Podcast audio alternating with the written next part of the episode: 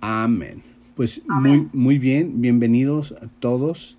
Este, eh, eh, les doy la bienvenida y pues obviamente eh, deseamos que tengan un excelente inicio de año y sé que este año va a ser de bendición, sé que este año va a ser diferente del año pasado. en este año se van a desatar muchas cosas buenas y queremos iniciar este año hablando de la justificación. Entonces, tal vez son temas que tú ya te sepas, tal vez son temas que tú ya estés súper, súper este, enterado y súper eh, eh, sabio en estos temas, pero eh, no pasa nada si reforzamos este, lo, lo, lo, que estamos aprendiendo. Al final de cuentas, todo esto refuerza un poquito lo que ya sabemos o, y si no, nos da este, el insight o nos da este, eh, el conocimiento que necesitemos para qué, para caminar en victoria. Entonces, este mes en particular vamos a estar hablando de la justificación, qué es, de dónde viene, por qué, a, qué horas, cuándo. Pero para hacer eso necesitamos irnos desde el inicio, desde el principio. Eh, y para hacer eso necesitamos entender qué pasa, qué pasa cuando somos nacidos de nuevo, cómo es el proceso de que nacemos de nuevo, de qué nacemos de nuevo o, cómo es todo ese, ese, rollo. Entonces, los quiero llevar paso a paso para que eh, podamos entender este, eh, eh, este misterio que nos habla la Biblia. No va a ser un tema de un día, va a ser un tema de todo un mes pero sí vayan tomando anotación, sí vayan este, eh, anotando todo lo que están escuchando. ¿Para qué? Para que lo puedan este, analizar después. Excelente. Hasta aquí, ¿alguien tiene una pregunta o duda? ¿Quiere comentar algo? ¿No? Excelente, pues vamos a iniciar. Vamos a iniciar Vamos a iniciar abriendo la Biblia en Colosenses. Colosenses capítulo 1 y versículo 26 al 29. Colosenses capítulo 1, 26 al 29. Y dice Colosenses capítulo 1 del 26 al 29. Cuando lo tengan, eh, eh, digan amén.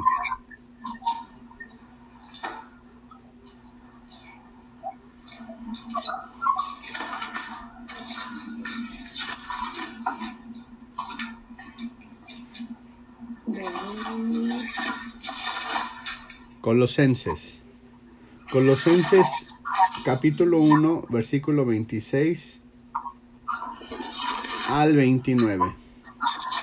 Y dice lo siguiente, el misterio que había estado oculto desde los siglos y edades, pero que ahora ha sido manifestado a sus santos, a quienes Dios quiso dar a conocer las riquezas de la gloria de este misterio entre los gentiles subraya lo siguiente, que es Cristo en vosotros, la esperanza de gloria.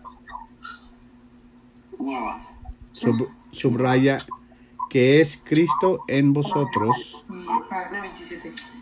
la esperanza de gloria. Perdón, perdón Sergio, es que hay un, hay un, este, hay un micrófono que está abierto y se oye mucho las hojas y casi no se te alcanza a, entender muy bien con tu corta. Vale, pueden revisar sus micrófonos, gracias. Gracias. Gracias. Gracias. Nuevamente, vamos a leer esta parte y necesito que subrayen este versículo o esta frase que les voy a decir que subrayen. Vamos desde el 26 nuevamente. Dice, el misterio que había estado oculto desde los siglos y edades, pero ahora ha sido manifestado a sus santos, a quienes Dios quiso dar a conocer las riquezas de la gloria de este misterio entre los gentiles, subraya lo siguiente, que es Cristo en vosotros, que es Cristo en vosotros la esperanza de gloria, a quien anunciamos, amonestando a todo hombre y enseñando a todo hombre en toda sabiduría, a fin de presentar perfecto en Cristo Jesús a todo hombre, para lo cual también trabajo luchando según la potencia de Él, la cual actúa poderosamente en mí. Y lo que quiero que, que destaquemos o lo que saquemos de allí es el misterio que nos está hablando Pablo. Pablo nos está hablando de un misterio que ha estado oculto desde siglos y edades, que es Cristo en ti. Cristo en ti. Eh, para ser justificado, para ser justo, necesitas entender que Cristo necesita estar en ti. Cristo necesita estar en ti. Cuando nacemos de nuevo es como entrar a, una vida o, a una escuela, a donde el Espíritu Santo es nuestro maestro. El nacer de nuevo eh, eh, tiene, tiene algunos pasos que necesitamos entender. Cuando nosotros nacemos o venimos a esta tierra, eh, nacemos con una naturaleza, una, una naturaleza sin Dios. Eh, la Biblia nos enseña que nacemos muertos, aunque no físico, sí nacemos muertos o alejados o cortados de la presencia de Dios. En el principio, cuando Dios creó a Adán, dice la Biblia, vámonos allí, vámonos a Génesis. Y es Génesis. Es Génesis capítulo 2.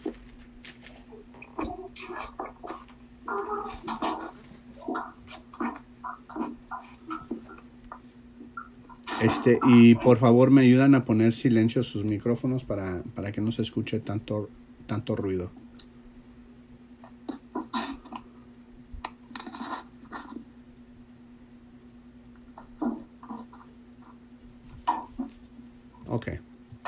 Entonces, en Génesis capítulo 2 y versículo 7, vemos algo muy interesante. Dice capítulo 2, versículo 7. Entonces Jehová Dios formó al hombre del polvo de la tierra. Formó al hombre del polvo de la tierra. ¿Vale? Nosotros somos tierra. Y lo que tenemos que saber es que cuando, cuando eh, morimos, eh, regresamos a la tierra. Eh, eso no va a fallar. Nacimos, fuimos hechos de tierra y volvemos a la tierra. Incluso hay otro versículo a donde, dice, la vida del hombre es como una flor que nace, se muere y cae a la tierra. O sea, se marchita y cae a la tierra. Entonces nosotros venimos de la tierra.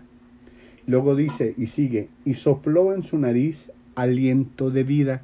Es muy importante, subraya eso. Sopló en su nariz aliento de vida. Cuando Dios creó al hombre, lo formó de la tierra y lo hizo, sopló en él, sopló, esa palabra soplar es sacar aliento, es eh, echar aire, y esa palabra eh, se relaciona o tiene semejanza o es igual a la palabra hebrea que es rúa. Y esa palabra rúa es espíritu. Entonces lo que estaba haciendo Dios estaba transfiriendo de su espíritu aire, estaba transfiriendo al hombre para hacerlo un ser viviente. Entonces, cuando Dios transfiere eso al hombre, inmediatamente eh, le dio vida. Vida. Esto va a ser muy importante. ¿Vale? Esto va a ser muy, pero muy importante. ¿Por qué? Porque la naturaleza que hoy tenemos es una, o, o la naturaleza en la que nacemos, es una naturaleza de muerte. Pero lo que vino a traer Jesús fue vida. Va a ser muy importante eh, eh, conocer estas dos cosas. Vale. Alguien, eh, no sé quién tiene su micrófono, ¿me ayudan a apagarlo, por favor? Ah, denme un segundo. Excelente. Muchas gracias. Entonces esto va a ser muy importante entender porque cuando nosotros nacemos, nacemos en muerte. Muerte. O sea, estamos destituidos y alejados de toda comunicación de Dios hasta que nacemos de nuevo. Y ahorita vamos a entrar a ello. Es muy interesante ver que aquí este, nos dice que sopló en su nariz aliento de vida. Esto fue lo mismo que pasó cuando el ángel vino a María y le dijo a María, bendita eres entre todas las mujeres. Y María dijo, ah, ¿qué es esto? ¿Por qué me estás hablando así? Y el ángel le dijo, este, nacerá en ti eh, eh, el Hijo de Dios. Y María le dijo, ¿cómo será esto? Y le dijo, el Espíritu de Dios vendrá sobre ti. O sea, Rúa. El Espíritu de Dios vendrá sobre de ti y hará cosas en ti y lo que salga de ti será llamado Hijo de Dios. ¿Vale? Muy bien. Tal vez te preguntarás, sí, pero si María este, nació con una naturaleza de muerte, ¿cómo es que el Señor Jesús nació allí? Pues muy sencillo, dice Habacuc, que el justo vivirá por la fe. El justo vivirá por la fe. Entonces María era una persona de fe y su fe la justificaba y por ende podía vivir y por ende Dios la eligió para que naciera en ella el Salvador. Excelente. Nos vamos al versículo 15 de Génesis y dice, tomó pues Jehová Dios al hombre y lo puso en el huerto de Edén para que labrase y lo guardase. Esto lo vimos en, una clase anterior. Para que lo labrase y lo guardase. Cuando Dios formó al hombre, le sopló, le dio vida, tenía vida dentro de él. Eh, Adán y Eva no tenían ropa porque lo que ellos tenían era vida y esa vida hacía que alumbrara todo su alrededor y no tenían que preocuparse de vestirse ni nada de ello. ¿Por qué? Porque la luz que es la vida, eso estaba dentro de ellos. Cuando Dios creó al hombre y sopló en sus narices aliento de vida, en ese momento se crearon tres compartimientos o tres, o tres áreas. La primera área fue el espíritu, que es muy importante saber que tu espíritu debe de reinar sobre tu alma y, y sobre tu cuerpo, pero creó un espíritu, creó un alma y tenía un cuerpo. ¿Vale? ¿Hasta acá vamos bien? Excelente. Ahora vemos en el capítulo 3 que Adán y Eva pecaron. Dice la Biblia que, que, el, que Satanás engañó a Eva y Eva comió. Cuando Eva comió del fruto de la ciencia del bien y el mal, en el momento que ella murió, vino muerte a ella. O sea, que hubo una separación de relación, de comunicación que Dios eh, eh, eh, tenía en ella. Hubo una hubo una, un rompimiento, hubo una muerte, hubo un alejamiento. Quiero que sepas que cuando Dios antes de que Adán y Eva pecaran, Dios vivía en ellos. ¿A dónde? Vivía en su espíritu. ¿Vale? Por eso es que su espíritu brillaba como, como, como la luz, brillaba y los protegía de todo. Entonces, al momento que Eva muerde, en ese momento muere, se, se apaga la luz que había dentro de ella y ahora eh, eh, lo que venía reinando, que era el espíritu, ahora viene reinando su cuerpo y su alma. Cuando reinan su cuerpo y su alma, ahora ella estaba sujeta a todos los sentidos que hoy por hoy conocemos, que es la vista, el olfacto, el tacto y, y todo ello que ya sabemos. Cuando eso pasa, eh, eh, ella va con Adán y claramente había una falta de comunicación. Adán no había pecado y dice la Biblia que Adán no fue engañado. Adán no fue engañado pero había una falta de comunicación. Adán estaba acá porque él estaba en el espíritu y Eva estaba acá porque ya estaba en, en un plano de carne, de sentidos naturales. Entonces la comunicación era muy, muy estrecha. ¿Qué pasa con Adán? Que Adán decide comer de la, del fruto prohibido y su, y su, su, su, la luz que había en él, ¡pum!, se muere y se apaga. Por eso la Biblia nos dice que por uno solo vino la maldición. ¿Cuál es la maldición? La muerte. Por uno solo vino la muerte. Esa es la naturaleza con la que tú y yo nacemos cuando venimos a este mundo. Nacemos en muerte. Es decir, nacemos alejados a la comunicación con Dios o nacemos alejados a una relación con Dios. ¿Hasta acá vamos bien? ¿Sí? Nomás dígame así si, si vamos bien. Excelente. Entonces es muy importante conocer esto. Ahora, vámonos a Génesis 3 y versículo 15, porque aquí va a ser algo muy interesante. Marta, algo, algo que te pasó a ti, que, que, me estuviste platicando, aquí viene y lo vamos a explicar para que, para que quede súper claro. En Génesis 3 y versículo 15 dice lo siguiente. Y pondré enemistad entre ti y la mujer. Para empezar, ¿De quién está hablando? ¿De qué mujer está hablando? Alguien, dígame. Eva? De Eva. ¿Quién dijo? ¿Quién dijo? Yo, Carmen. Carmen, de Eva. Carmen dice que está hablando de Eva. ¿Los demás qué dicen?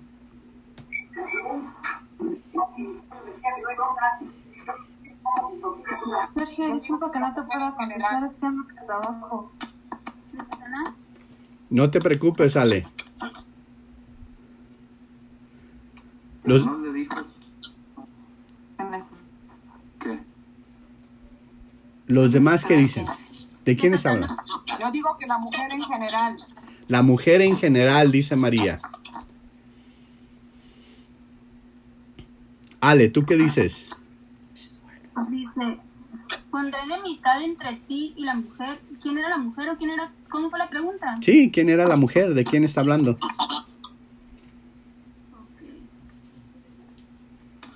¿De María? ¿Quién dijo eso? No, sí yo.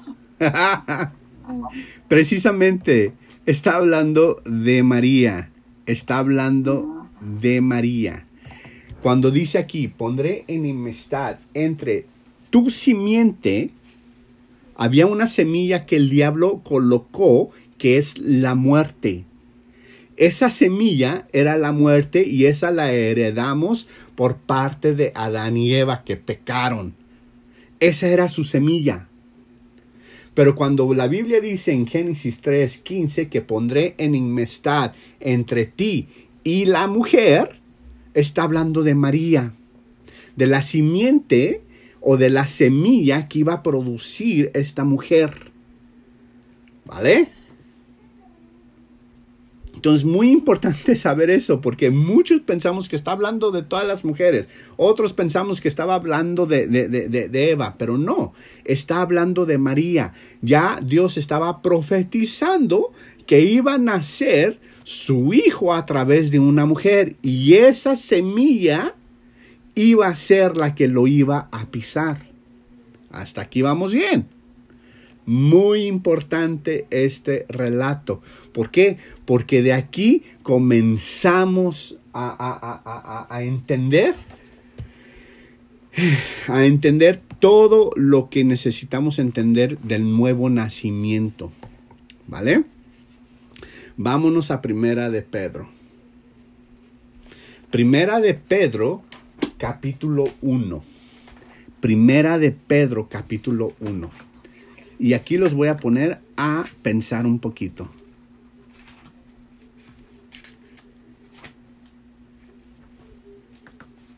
¿Vale? Cuando lo tengan, eh, háganme así, por favor. Primera de Pedro. Primera de Pedro.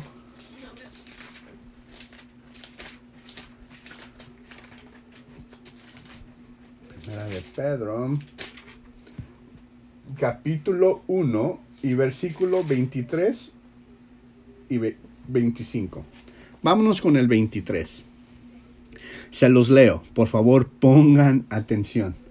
Y dice el 23. Siendo renacidos, no de simiente corruptible, sino de incorruptible, por la palabra de Dios que vive y permanece para siempre. Porque toda carne es como hierba, y, y toda la gloria del hombre como flor de hierba. La hierba se seca y la flor cae. Mas la palabra del Señor permanece para siempre. Y esta es la palabra que por el Evangelio os he o, ha sido anunciado. Ahora bien, versículo 23, lo voy a leer otra vez. Siendo renacidos no por simiente corruptible, sino de incorruptible. Pregunta. Todos, atención acá. Pregunta. ¿Cómo eres nacido de nuevo?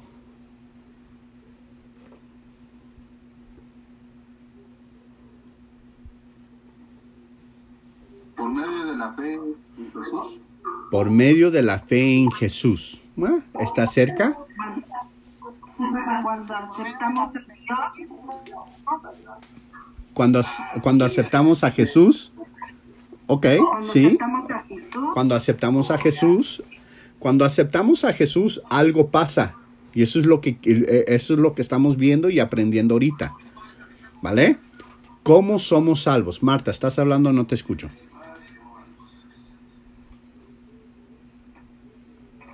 A ver, ahí está. Eh, cuando morimos totalmente al a cuando morimos totalmente nosotros y permitimos que Dios viva en nosotros. Ok. Tienes la idea, pero la Biblia no, los, no lo está diciendo ahorita con lo que acabo de leer. ¿Cómo somos salvos? Por tu palabra. Ah, mm, te acercas, pero es un poquito antes. Este, somos salvos. Perdón. Porque Jesús nos dice, cree en el Señor Jesucristo y serás salvo tú y tu casa y por medio del bautismo. Ok, esos son actos que tenemos que hacer, pero hay algo que nos da una nueva vida. Hay algo, y lo acabamos de leer. Allá, Julián, Juliana, Julián, ¿qué, qué, qué opinan ustedes?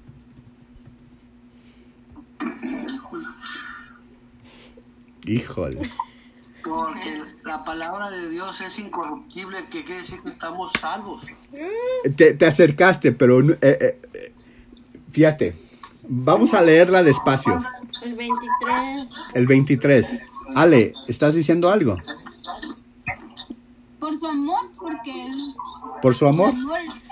¿No? Por su, por su amor mandó, mandó, mandó este a Jesús. Pero vamos a leerlo.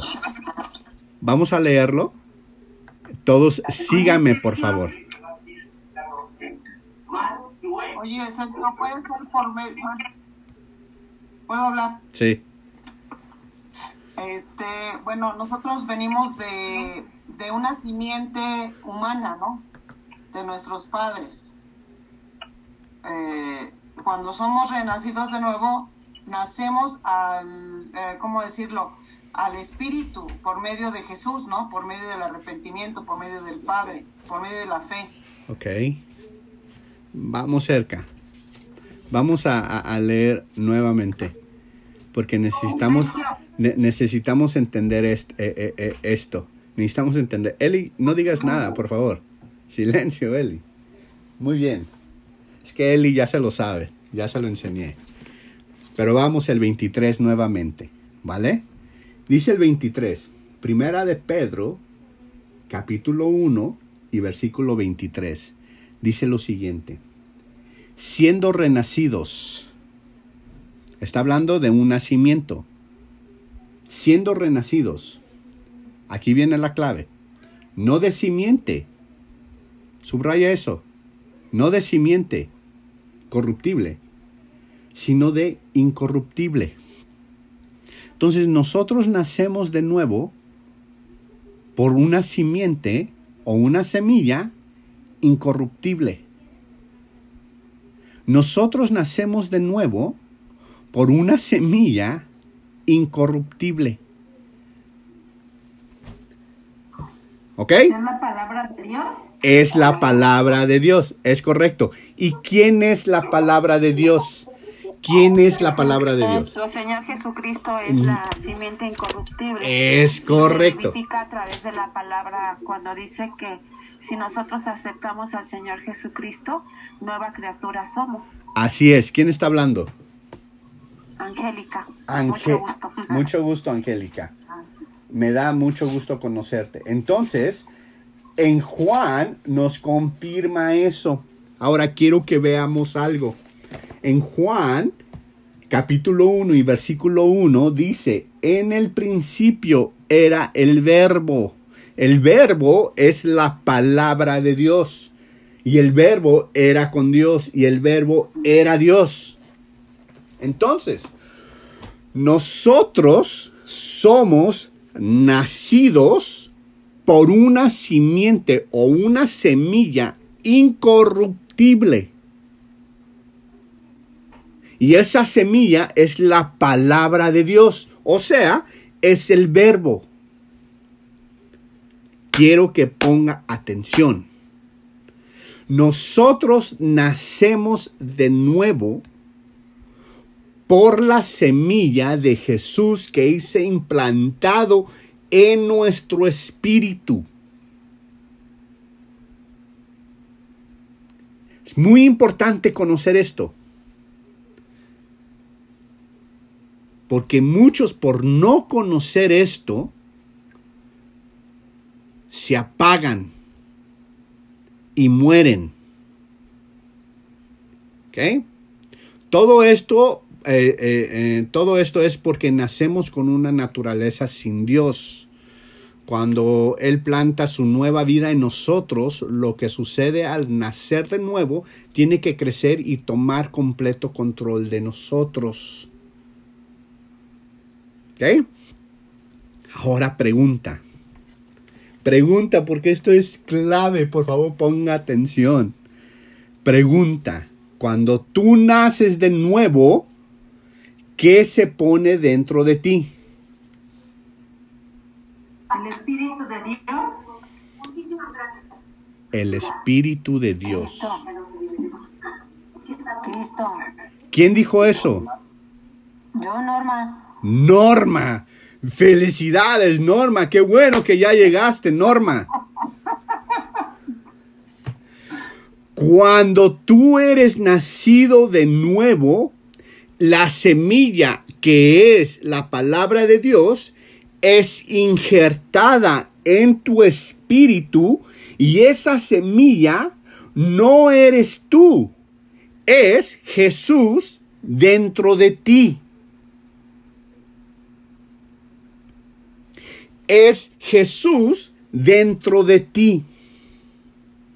Esto es muy importante porque nosotros queremos hacer las cosas con nuestras fuerzas y no sabemos que tenemos a Jesús y estamos viviendo la vida de Jesús dentro de nosotros aquí en esta era, aquí en estos tiempos.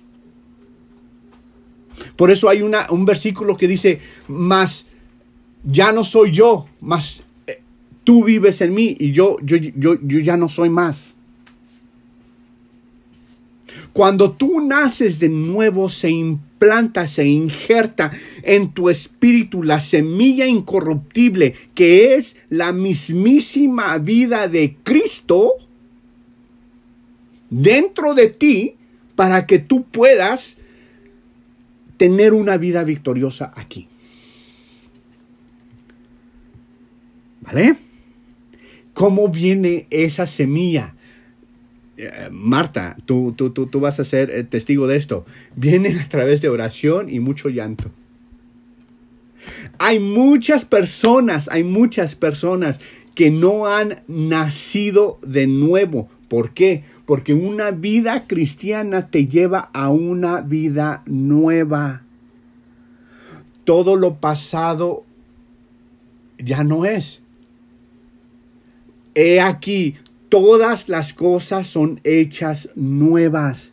Nuevas, ¿por qué? Nuevas porque tienes a Jesús, la vida, la semilla incorruptible dentro de ti. ¿Hace sentido lo que les estoy diciendo? Sí, porque la palabra en 2 de Corintios 5, 17 dice que eh, cuando nosotros tenemos a Cristo en nuestro corazón, nuevas criaturas somos. Así es que cuando lo recibimos, el ADN de Cristo baja y desciende a nuestro espíritu. Y eso, lo que yo entiendo es que nos hace nuevas personas en Él, ¿no? Dice que todas las cosas fueron hechas ya pasadas y todo lo hace nuevo.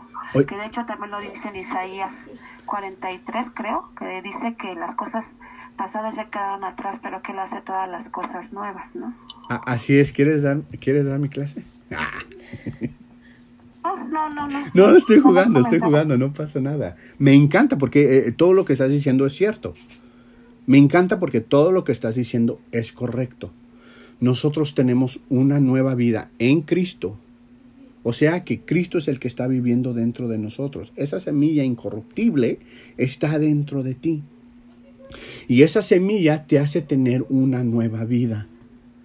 Esa semilla te hace, te hace vivir de una forma diferente. ¿Por qué? Porque es Cristo en ti. Leamos Colosenses ahora nuevamente. Leamos Colosenses. Colosenses, este, ¿qué les dije?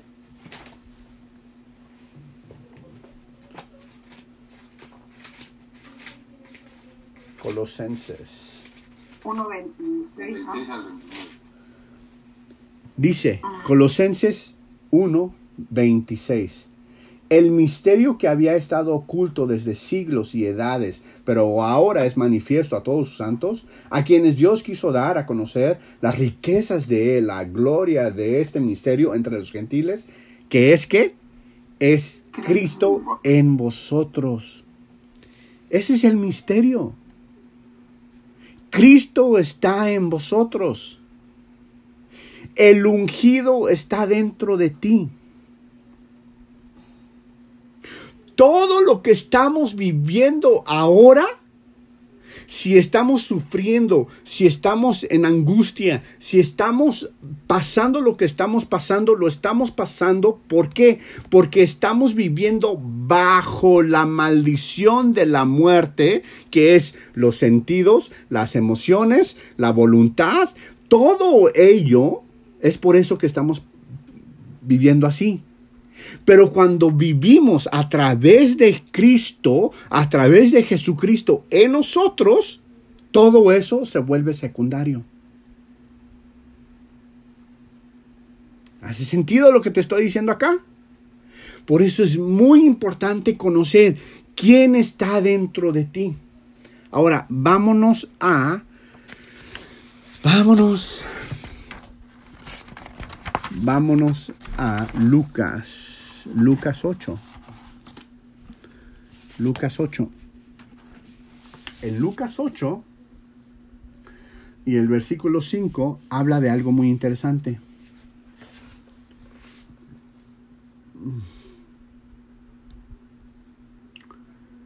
¿Qué dice Lucas? Bueno, ya, ya, se la saben, ¿no? Es la parábola del sembrador.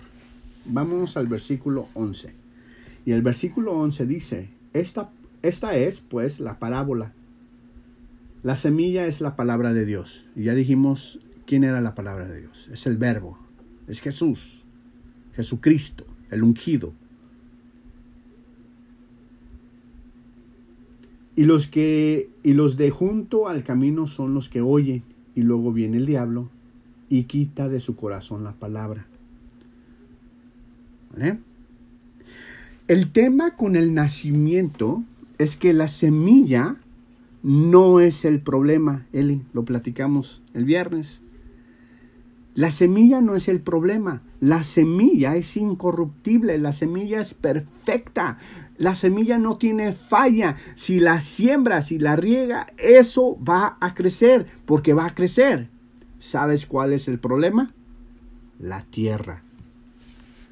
La tierra es el problema. ¿Y cuál es la tierra? Angélica. Nosotros. Nosotros somos la tierra. Entonces, cuando la, semilla... es la tierra, ¿no? A ver otra vez. La mente es la tierra donde es sembrada la semilla. No. Por eso dice que sometamos, ¿no es ahí donde se siembra la, la semilla, la palabra en la mente? No, no. Es en el, es en el corazón. es el corazón. Es el corazón. En. Entonces, la semilla es sembrada en el corazón, ¿vale? Y de allí nace. Pero aquí vemos en la parábola del sembrador. Hay unas semillas que nacen junto a las piedras y la recibe, pero cuando llegan la- la- la- las adversidades y cuando llega, llega este, eh, eh, la tormenta, eh, eh, eh, dejan de creer. Y, y- para mí eso es muy interesante. ¿Por qué Dios utilizaría un simbolismo de piedra? O, sea, imagínate lo siguiente. Eso es interesante el simbolismo. La piedra es simbolismo de dura- du- dureza de corazón. Entonces utilizó esa, e- ese simbolismo en esta parábola, ¿no? Los de sobre la piedra son los que habían oído recibiendo la palabra con gozo, pero estos no tienen raíces. Creen por algún tiempo y en, el tiempo de la prueba se apartan. O sea, porque sus corazones están duros y por eso se apartan. Lo que cayó entre espinos, entonces son los que oyen, pero oyéndose son ahogados por los afanes de las riquezas y los placeres de la vida y no llevan fruto. Y creo que la mayoría este, de los cristianos están allí, que los afanes de las riquezas y los placeres de la vida y no llevan fruto. Y luego por último dice más que el cayó en buena tierra. Estos son los que con corazón bueno y recto retienen la palabra oída. La retienen. Pero aquí viene algo muy importante y tenemos que subrayar. Y dan fruto. ¿Con qué? Con perseverancia. Dan fruto con perseverancia. Entonces, cuando yo soy nacido de nuevo, hay una semilla que es implantada en mi corazón. Yo la tengo que regar. ¿Cómo sé eso? Porque desde el inicio en Génesis 2, este 15 creo que era, vimos que Dios puso al hombre en el Edén para que lo labrase y lo cuidase. Entonces, eso me da a entender a mí que cuando la semilla es, eh, es, es puesta en mi corazón, yo la tengo que labrar y la tengo que cuidar. ¿Por qué? Porque esa semilla o crece o se muere.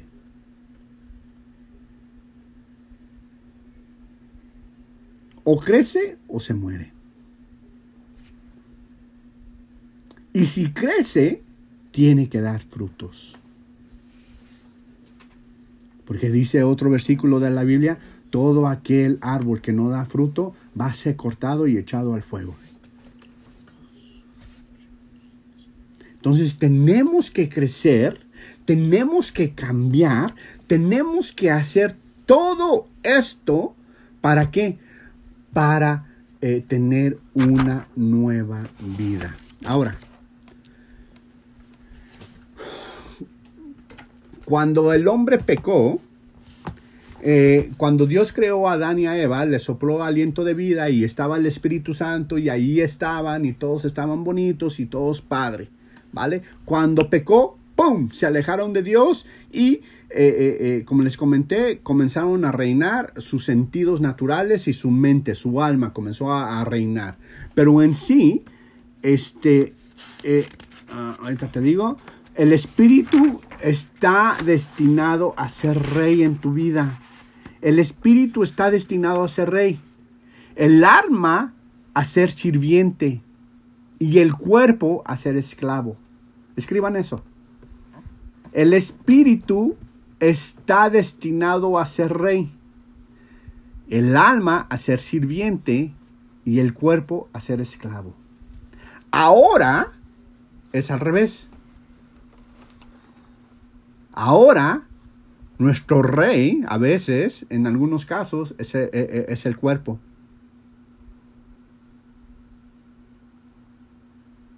Y el espíritu muerto o esclavo. Ah, ah, hay de dos sopas aquí. El espíritu solamente puede estar o tiene vida o está muerto.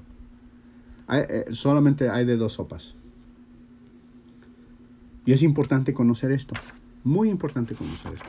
Ahora, cuando el hombre pecó, pues el Espíritu de Dios estaba por todo el mundo, ¿no? Dice la Biblia que eh, el Espíritu venía sobre gente específica para hacer eh, tareas específicas. Pero el Espíritu Santo fue enviado, fue enviado para, eh, para varias cositas. Una de las cosas por la cual fue enviado el Espíritu Santo fue para traer convicción.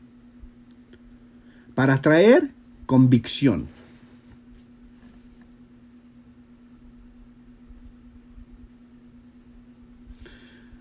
El Espíritu Santo fue enviado a traer convicción. Lo segundo, fue enviado para sembrar una nueva vida en nuestra naturaleza que estaba muerta para Dios.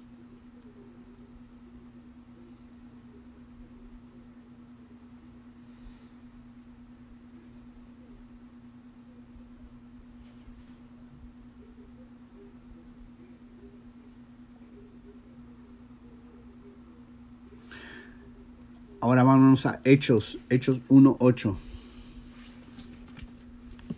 Hechos 1.8. Y dice, Hechos 1.8 dice lo siguiente.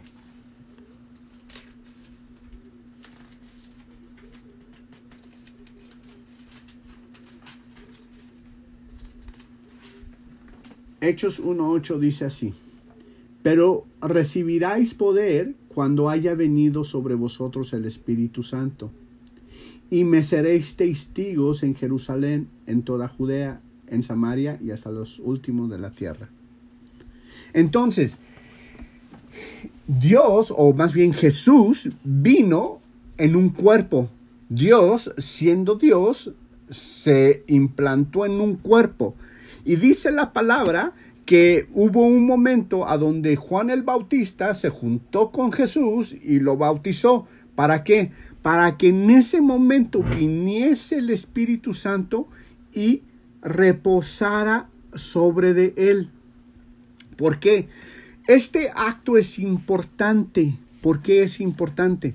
Porque todo lo que hizo Jesús lo hizo a través del poder del Espíritu Santo. Esto es muy importante. ¿Por qué? Porque el Espíritu Santo hace las cosas a través de nosotros hace las cosas a través de nosotros. Así como funcionó en Jesús, así funciona en nosotros. Pero para que funcione en nosotros, debe de tener la semilla incorruptible que es la palabra de Dios o el ungido Jesucristo dentro de ti para que el Espíritu Santo comience a trabajar. De otra forma, el Espíritu Santo no va a trabajar. Si la semilla que tú tienes dentro de ti no está siendo cuidada, no está siendo regada, no está siendo labrada, no está creciendo, el Espíritu Santo lo que va a hacer es que te va a empujar a donde crees. Al desierto. Es correcto, te va a empujar al desierto para que sufras hambre, sufras calor, sufras, sufras, sufras. ¿Para qué? Para que tú mueras y el Cristo que está dentro de ti viva, salga, crezca, mm, eh, eh, sea, sea más fuerte que tú. ¿Ok? Esto es muy importante. Porque si eso no pasa, entonces tu destino, tu asignación, tu plan, tu, tu, futuro no va a poder realizarse. No va a poder realizarse. Tienes que pasar por el desierto para que tu yo muera y el Cristo que vive en ti, este salga y puedan hacer las cosas que, que están ordenadas para que hagas. Estamos acá. Amén. Así es. Amén. Así es. Amén y amén y amén. Entonces, esa es la tercera cosa que este, el Espíritu Santo vino a hacer. Pero hay una cuarta. El Espíritu Santo vino a revelar a Jesús para que le adoremos a Jesús. El centro de vida cristiana es Cristo y el Espíritu Santo es el administrador de todo lo que Jesús nos provee ya que el Espíritu Santo vino a descubrir y a revelar a Cristo dentro de ti. El Espíritu Santo vino a revelar a Cristo dentro de ti. Esto es muy importante, porque si estamos viviendo la vida si estamos viviendo nuestra vida y no estamos viviendo la vida de Cristo dentro de nosotros, entonces eh, eh, hay que comenzar, hay que comenzar a salir eh, este, de, esa vida que estamos viviendo en los sentidos, en la vida natural. Necesitamos salir de eso. Incluso yo te, yo, yo te diría y, a, y comenzar a cuestionar, ¿realmente recibiste a Cristo? Porque cuando recibes a Cristo, recibes una nueva vida y esa vida que recibes es la vida del Mesías, es Cristo en ti. Cuando Cristo en ti está allí, todo lo hace nuevo. Todo lo hace nuevo. Absolutamente todo. Entonces, sé que hay muchos cristianos que tal vez no han recibido a Cristo como, como deberían. O jamás nunca lo recibieron, nomás repitieron la, la, oración, nomás repitieron, pero no hubo un arrepentimiento genuino, no hubo una implantación de la semilla incorruptible dentro de ellos, porque esa semilla es la que te da vida y es la que te da todo. ¿Has sentido lo que les estoy diciendo? Sí. Excelente. Este es el inicio y la base de la vida justificada. Nosotros somos justos. ¿Por qué? Porque esa semilla incorruptible, como dijo esta Angélica Lucas, esa semilla incorruptible tiene la naturaleza del mismísimo Dios que creó los cielos y la tierra. Esa misma naturaleza está en ti a través de Cristo, en ti. Por eso es que Jesús nos dijo, lo que yo hago, ustedes podrán hacerlo y aún cosas mayores. ¿Por qué? Porque yo voy al Padre. ¿Por qué? Porque Él está dentro de nosotros. Entonces a veces nos da miedo hacer las cosas pensando que nosotros no estamos listos, no estamos capacitados. ¡Ey! Es Cristo en ti haciendo las cosas.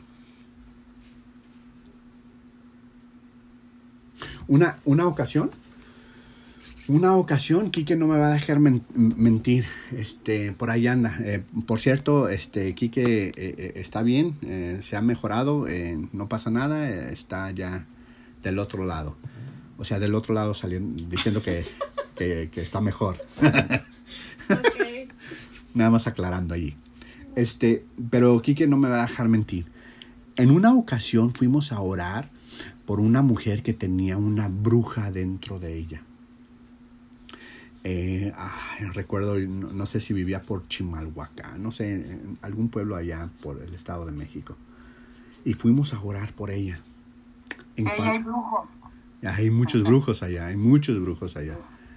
Y cuando fuimos a orar por ella, recuerdo que llegamos y lo primero que hicimos es impusimos nuestra mano sobre ella. Y cuando impusimos la mano sobre ella, esta persona se cayó para atrás. Y vimos en el espíritu cómo esta bruja se fue. Pero algo que, que, me llamó mucho la atención que Quique hizo en la oración, él comentó y dijo lo siguiente, Cristo te toca y la tocó, y lo y la tocó con la mano. Y en ese momento quedó liberada. Y yo no entendía. Hasta poco. Que nosotros, cuando hacemos ese tipo de cosas, pensamos que somos nosotros. Pero es Jesús, la vida de Jesús dentro de ti, la que hace todas esas cosas. Que no es tu fe, es la fe de Jesús en ti la que hace las cosas. ¿Qué es lo que tenemos que hacer? Riegar la semilla. Hacer que esa semilla crezca. Hacer que esa semilla crezca y crezca y crezca y nosotros menguar. Si yo todavía me estoy enojando porque lo que pasó hace 10 años, hey, no has menguado. Y la semilla que una vez fue implantada, aguas, ¿seguirá viva la, la semilla?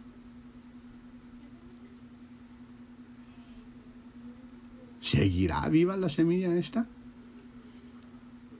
Entonces, uno tiene que estar reviviendo esa semilla porque esa semilla te va a dar una nueva vida, una nueva vida. He aquí todas las cosas son hechas nuevas. ¿Hace sentido lo que les estoy diciendo?